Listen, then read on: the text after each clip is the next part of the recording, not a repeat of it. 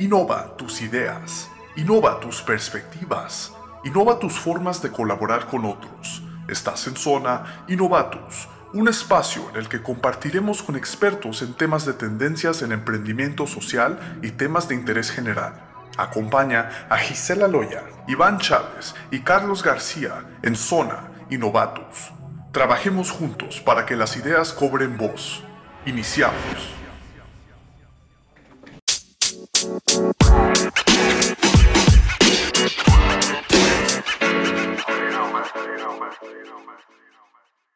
Hola a todos, muchas gracias por acompañarnos en este capítulo de Innovatus. El día de hoy tenemos a dos invitados especiales que nos van a estar hablando sobre temas de la educación desde el punto de vista del alumno, del profesor y de las instituciones en su rol de adopción de tecnología para mejorar su modelo educativo.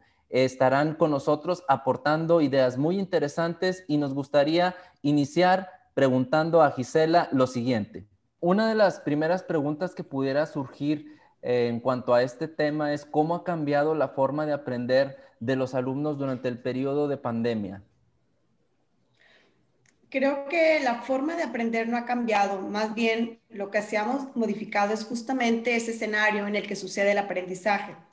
Los alumnos tuvieron que aprender desde sus casas, lidiar con aspectos que antes no eran percibidos por ellos, como el acceso a una computadora, velocidad del Internet, tener un espacio cómodo para participar en clase y realizar sus trabajos y además algunos otros elementos presentes en el hogar como es la familia estar en casa. El profesor lo vivió igual. Tuvo que abrir las puertas de su hogar, su espacio personal para combinar su rol como docente, es decir, tuvo que explorar, descubrir y apropiarse de nuevas formas para continuar enseñando a sus alumnos para mí es ese poder de vivir en estado beta. Esos contenidos, las actividades, los momentos para reflexionar y expresar su punto de vista se fueron adoptando. Por ejemplo, si ese día de la clase, las condiciones de la clase no eran ideales, el alumno tuvo que buscar otras formas de aprender, acceder a canales de YouTube, designar tiempo para consultar la clase grabada en otro momento, investigar por cuenta propia, preguntar en casa. De hecho, los papás se hicieron este, docentes o si no los papás podían atender esas dudas, se fueron con los hermanos mayores en el caso de que existiera. Entonces, la verdad que todo lo que tiene que ver con el autoaprendizaje, explorar nuevas formas de adquirir ese conocimiento, tuvo que suceder en este tiempo de pandemia. Nos has planteado aspectos muy interesantes que tienen que ver con todos los cambios que han ocurrido en el entorno del alumno para lograr avanzar en el aprendizaje producto de este tiempo de pandemia que hemos estado viviendo. Una pregunta que podría desprenderse de lo que nos has estado platicando es, ¿seguirán siendo vigentes las mismas estrategias didácticas, actividades, ejercicios que el profesor utiliza después de este periodo de pandemia? Es decir, ¿cómo va a cambiar el rol del docente una vez que regresemos a esta nueva realidad producto de que la pandemia ha concluido? Para mí es definitivo. El avance que las y los profesores han realizado en esta parte de exploración, de adaptación y todo lo que tiene que ver con esa validación de que funciona o no funciona en el proceso de enseñanza-aprendizaje ha sido abismal. Ya su práctica docente, por más que quieran mantenerla, no puede ser igual Hoy en día vemos esos profesores que nunca se hubieran imaginado tener su propio canal de YouTube con miles de seguidores, donde pudieran ellos no solamente producir un contenido, sino que te das cuenta que la audiencia lo consume y además les ofrece retroalimentación. Esta rutina de la sesión de clases se ha reinventado. Ahora el bienestar del alumno se ha colocado en primer plano. El contenido forma parte de este segundo momento de aprendizaje sin querer esto delimitar el valor, sino que ahora además el alumno vuelve a ser el autogestor de ese propio aprendizaje y además el profesor definitivamente tiene que facilitar cómo puede que ese contenido, esas estrategias, esas formas de que el alumno entienda lo que tiene que aprender, el profesor se vuelve clave en este proceso. Vemos entonces que el rol del profesor va cambiando en cuanto a las estrategias. Ya nos platicaste anteriormente cómo el entorno del mismo alumno en casa va a integrar a lo mejor a los papás, él mismo va a ser quien va a tener que buscar muchos de los recursos para encontrar los mejores para lograr aprender. Sin embargo, hay un tema que es muy importante en cuanto al engagement del alumno en el salón de clases una vez que regrese. ¿Por qué lo pregunto? Porque definitivamente ahora que ha estado a través de medios digitales conectado con su grupo y con el profesor, el alumno ha estado acostumbrado a estar utilizando dispositivos, ha estado acostumbrado a estar viendo los recursos de manera digital y va a llegar a una realidad en la que va a encontrar la presencialidad. ¿Piensas tú que el engagement va a ser muy fácil de lograr o va a tener nuevas complicaciones y esto va a ser un reto para el profesor para que los alumnos se mantengan ganchados a la clase con las ganas de poder aprender más?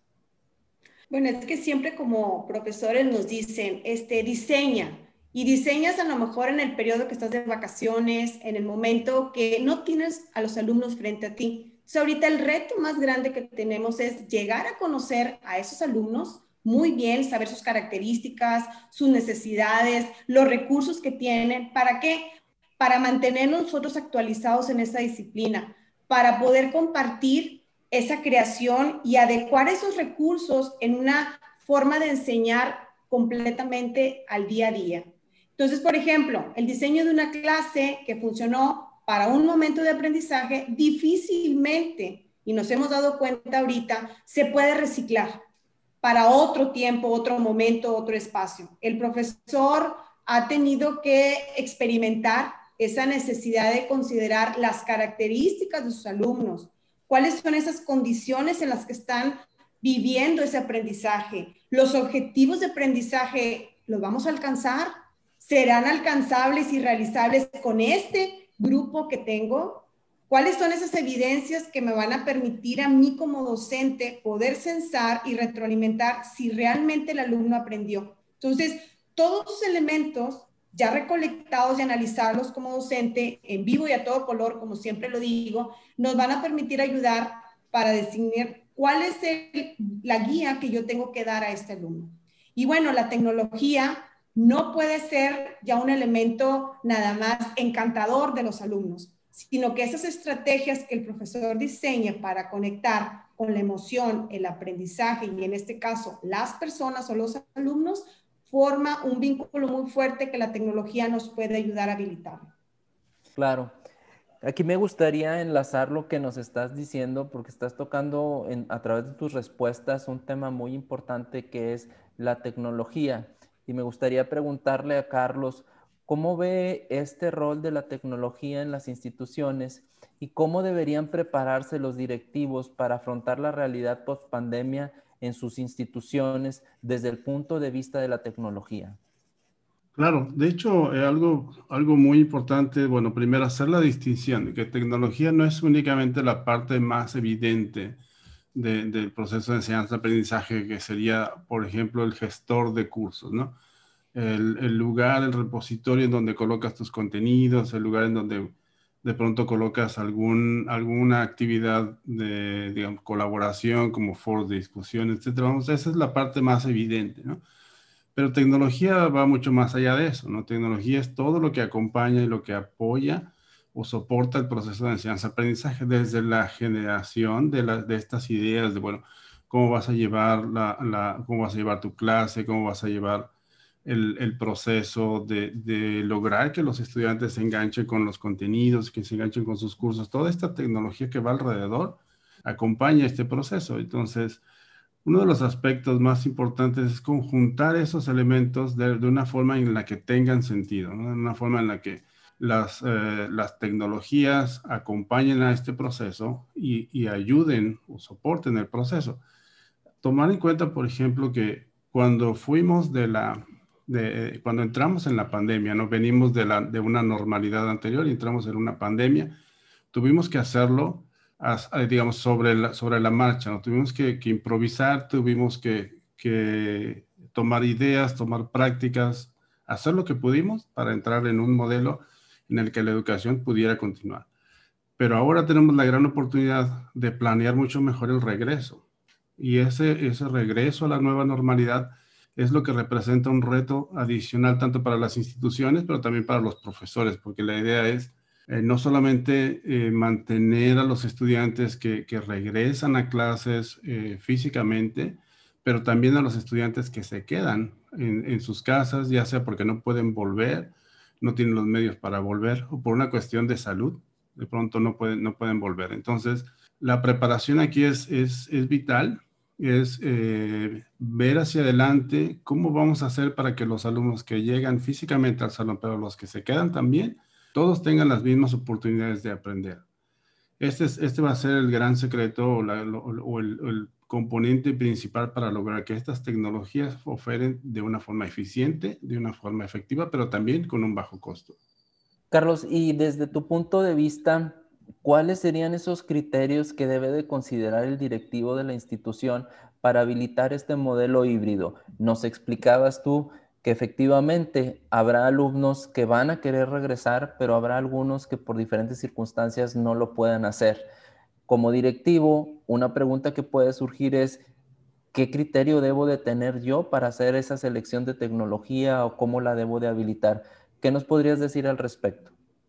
De hecho, el, tal cual lo has comentado, algunos estudiantes volverán, algunos otros no, no, volverán físicamente a la, escuela por, alguna razón, eh, mismo por, por simplemente el hecho de sentirse más seguros, ¿no? Porque volver después de una pandemia tan, tan larga representa de pronto un poco de ansiedad y justo lo que buscamos es que el regreso sea lo más, lo más tranquilo, por, decirlo de alguna forma. Entonces, lo que tenemos que cuidar es eh, tomar en cuenta la integridad y la consistencia de la información, por ejemplo.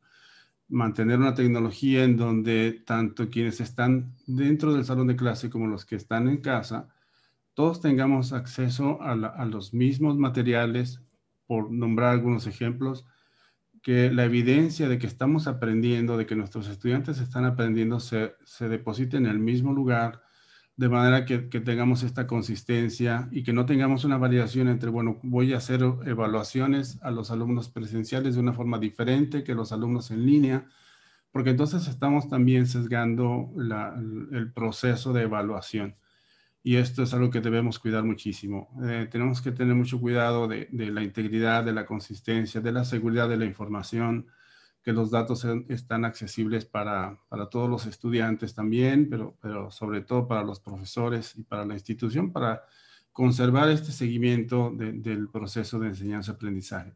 La tecnología que pudimos acceder o la que pudimos utilizar mientras estábamos todos presenciales mayormente se basó en cuestiones que acompañaban al proceso de enseñanza-aprendizaje, ¿no? Es como, como tener eh, de pronto un, PowerPoint, una, algunas filminas, este, etcétera, pero cuando nos fuimos totalmente en línea, todo esto mayormente descansamos en soluciones de videoconferencia. Pero hoy día tendremos lo mejor de los dos mundos. Tendremos la, la capacidad de volver a generar algunas actividades eh, interactivas que podamos evaluar presencialmente, pero también lo que podamos hacer en línea. Y además tenemos la, ventaja, la gran ventaja de que podemos manejar este modelo sobre la misma tecnología, eh, conservando la, integridad de la información y conservando la seguridad del acceso a, a, la información, de la forma en la que tendríamos un modelo, tal cual lo comentaste, completamente híbrido, pero ya sobre un diseño que hayamos, que hayamos podido hacer. No, no, digamos, con la mejor manera en la que pudimos salir, eh, pero sin necesariamente haber planeado. ¿no? Aquí ya tenemos la gran oportunidad de planear. Entonces, eh, los aspectos más interesantes serían cuidar, como ya dije, la integridad de la información, la seguridad de la información, el acceso bajo roles y privilegios, por ejemplo, para que un padre de familia pueda acceder a la información de sus hijos, en, toda esta tecnología, pero también para que el, estudiante pueda llevar su seguimiento de qué es lo que he aprendido, cómo lo he aprendido, cómo he avanzado y bueno, y qué es lo que viene más adelante. Esto, toda esta eh, digamos, ecosistema de, soluciones de tecnología van a ser el, gran diferenciador en cuanto a darle a todos los estudiantes la, mejor oportunidad ah, para aprender. Gracias, Carlos. Nos estás planteando entonces pues todo un ecosistema en el, que cual, en el cual deberá vivir toda la, la estructura de la institución educativa. Y esto surge entonces como una posibilidad, Gisela, de generar alternativas distintas para modelos educativos, alternativas distintas para que el profesor incorpore eh, nuevas prácticas en su desarrollo como docente, nuevas prácticas para que el alumno aprenda mejor, de manera más rápida. ¿Qué, qué posibilidades nos va a dar entonces toda esta tecnología y todo este ecosistema que está planteando Carlos una vez que termine la pandemia? Es decir, desde el punto de vista didáctico, desde el punto de vista de la enseñanza.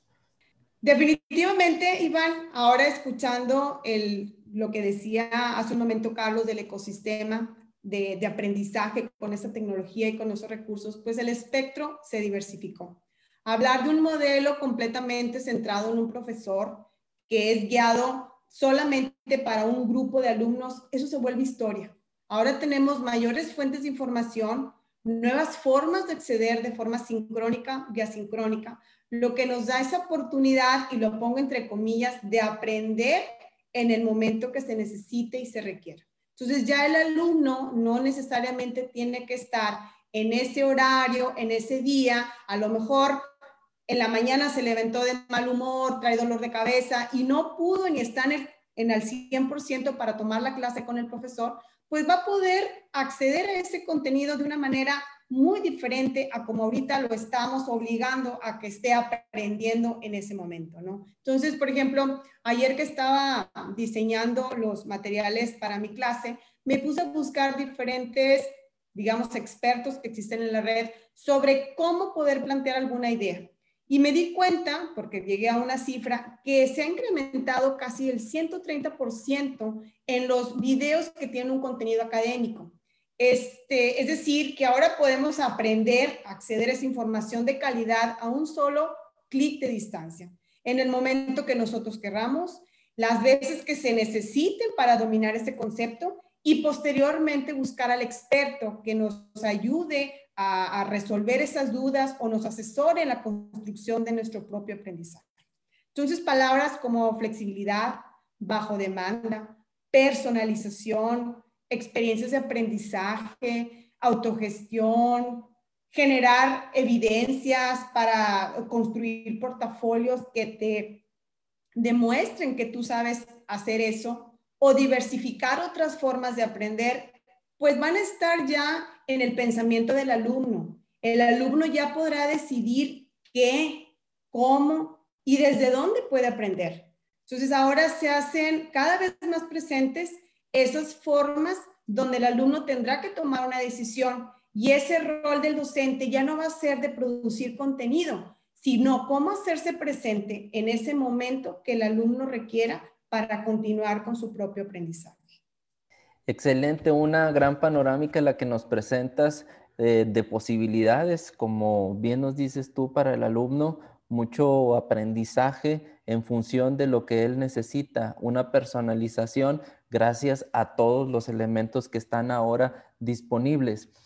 Eh, desde el punto de vista de las instituciones, me gustaría regresar con Carlos. ¿Qué es lo que tú ves en materia de posicionamiento de las instituciones educativas? ¿Qué quiero decir con esto? Pues la pandemia obligó a muchas instituciones a adoptar la tecnología de manera acelerada. Muchos de estas instituciones hicieron un muy buen trabajo adoptando tecnologías, incluso armando un ecosistema de tecnología con distintas herramientas y les dio muy buenos resultados. Es decir, hubo jugadores en el terreno que lo hicieron muy bien, cuando antes de la pandemia ni siquiera visualizaban el jugar en este terreno de educación mediada por tecnología. ¿Cómo piensas tú que va a poder capitalizar una institución esta experiencia que ya tuvo con el uso de la tecnología como un ecosistema para posicionarse como una mejor opción, para expandir el ámbito en el que logra impactar, es decir, captando más alumnos, Probablemente ahora veamos instituciones que eran muy buenas trabajando a nivel local, pero a, raíz de la inclusión de la tecnología después de la pandemia puedan ver que se abre un panorama probablemente para empezar a impactar a nivel nacional o expandir su mercado en el cual captan alumnos. ¿Cómo ves tú que podrán capitalizar ahora las instituciones esta experiencia que tuvieron utilizando las, tecnologías para armar su ecosistema? Yo creo que, bueno, una, de las cosas que nos ha enseñado esta, esta pandemia, eh, al, final, al final del día, si volteamos hacia atrás y vemos todo lo que las instituciones han logrado, todo lo que profesores, estudiantes, directivos han logrado, es, un avance tremendo. Antes de la pandemia, cuando veíamos eh, o cuando escuchábamos de tecnología, bueno, veíamos un poco con recelo, decir, bueno, tenemos que capacitar, tenemos que desarrollar una nueva práctica, tenemos que, y colocábamos de pronto dos o tres barreras más o dos o tres de pronto áreas que, en las que había que mejorar y, eso nos detenía un poco eh, como, como instituciones en decir, bueno, tengo, no estoy listo, no estoy preparado, no puedo, no puedo en este momento lanzar un programa eh, en, donde se adopte mucha más tecnología. Pero volteando hacia atrás ahora, vemos que todo eso quedó atrás. En verdad que todas las instituciones, de una forma o de la otra, tuvimos que avanzar y tuvimos que dar ese gran paso de empezar a utilizar tecnología y de empezar a adoptarla. Hoy día, pues, podemos estar seguros de que adopción de tecnología ya no es más un problema en las instituciones. La adopción de tecnología se ha dado eh, de una forma o de la otra, mejor o peor, planeado o no planeado, como haya sido, pero finalmente la adopción de la tecnología ya es algo real, es algo que está en todas las instituciones, lo cual nos vuelve a colocar a todos bajo la misma, digamos, en el mismo punto de partida, si estamos todos de nuevo parejos. Eh, antes de la pandemia, algunas instituciones que habían avanzado en el uso de la tecnología, que habían avanzado en modelos basados un poco o, apoyados más en tecnología, llevarían, entre comillas, la ventaja, porque podrían expandir sus modelos educativos y sus programas más allá de las fronteras naturales de, de, la, de la institución, digamos, más allá de las paredes de la escuela, más allá de la del, del espacio geográfico en el cual tenían influencia, hoy día pueden eh, expandir sus, sus, modelos e incluso ofrecer educación en otros países. Pero hoy día volvemos a estar todos en el mismo punto, porque todo mundo hemos tenido que adoptar tecnología, hemos tenido que adaptarnos a la tecnología y hemos podido incluso tomar tecnología y apropiar esa tecnología para, para, incluirla dentro del modelo, del modelo de aprendizaje de la institución. Ahora, tecnología viene a ser un accesorio más. Eh, probablemente podrás encontrar mejor o, diferente tecnología que se adecue a tu, a tu modelo educativo, pero ya, el, ya no hay temor de usar tecnología, ¿no? Ya eso, eso quedó muy atrás, eso que ya muy en el pasado. Y hoy día posicionarte mejor y, lograr el, mayor impacto y el mayor éxito en tus estudiantes dependerá de que elijas la mejor tecnología, no porque sea la más cara, porque sea la, más nueva, la que funcione mejor para tu modelo educativo. Entonces volvemos al, inicio, decir, lo más importante en las instituciones es el modelo educativo y es el cómo implementas el modelo educativo. Y hoy día tienes un elemento más eh, que probablemente antes no tenías, que es el, uso de tecnología, la adopción de tecnología que ya sucedió, ya tus profesores utilizan tecnología más o menos diferente, este, como sea, pero ya la utilizan. Entonces, no hay más esa barrera de, la adopción, lo cual te da un, gran salto hacia adelante y lo único que resta ahora es ver cómo vas a, cómo vas a, adecuar o, o, qué tecnología vas a utilizar, pero que acomode mejor a tu modelo, cómo vas a trabajar con tu modelo y cómo vas a trabajar con tus profesores para lograr esas experiencias de aprendizaje en tus estudiantes que los potencien y que potencien su desarrollo y, sus capacidades. Creo que ahí va a estar la gran diferencia entre las instituciones que logren el mayor impacto y el mejor posicionamiento, más allá de, elegir esta tecnología o aquella porque es la más cara, porque es la que todo el mundo utiliza, es la que mejor funcione para ti. Muchas gracias a ambos por habernos acompañado el día de hoy. Ha sido muy enriquecedora toda la información que han presentado en cada una de sus respuestas. Los invitamos a que nos acompañen en una próxima emisión de Innovatus, donde estaremos presentando información que seguramente será de su interés. Hasta la próxima.